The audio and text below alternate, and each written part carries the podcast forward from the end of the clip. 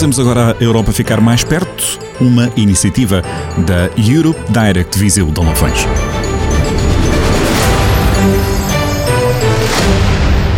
Olá a todos, o meu nome é Beatriz Azevedo. O meu Helena Carvalho. E eu, Erika Dias. Somos alunas de Economia na Universidade de Aveiro e este podcast é realizado no âmbito da Unidade Curricular de Economia Europeia. O tema que trazemos hoje é o desemprego jovem, visto que este problema afeta um avultado número de jovens entre os 15 e os 29 anos. Reduzir o desemprego é essencial para promover o crescimento económico e melhorar as condições de vida. Diante do problema que é o desemprego, o desemprego jovem é particularmente grave, uma vez que esta faixa etária é mais sensível aos ciclos económicos. A transição dos jovens da escola para o mercado de trabalho envolve vários desafios. Muitos jovens têm pouca ou nenhuma experiência profissional, pelo que ao entrarem no mercado de trabalho pela primeira vez estão mais sujeitos a contratos temporários ou estágios sem remuneração, sendo facilmente despedidos. Estes fatores são refletidos principalmente por baixas taxas de emprego e altas percentagens de NIT.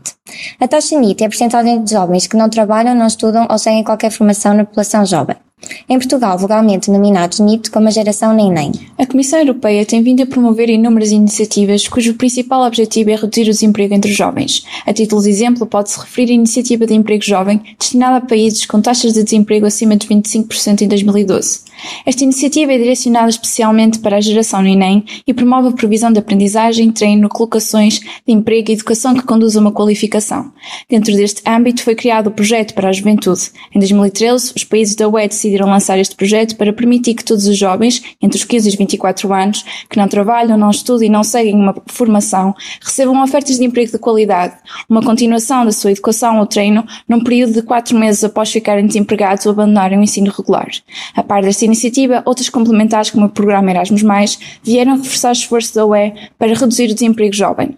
Desde 2013 as taxas de desemprego jovem vinham a diminuir, contudo a pandemia reverteu esta situação. A União agiu implementando uma nova e reforçada garantia para a juventude. Um dos primeiros passos foi então estender esta para jovens até aos 29 anos. A reforçada garantia da juventude tem em conta as mutações ocorridas no mercado de trabalho e a crescente transformação digital e aparecimento de novas formas de trabalho atípicas. Reconhece que as transições da escola para o trabalho estão mais precárias devido às competências exigidas. Admite ainda que, durante a recessão económica disputada pela pandemia de Covid-19, uma parte não negligenciável dos 25 aos 29 anos de idade cairá no desemprego e necessitará de apoio.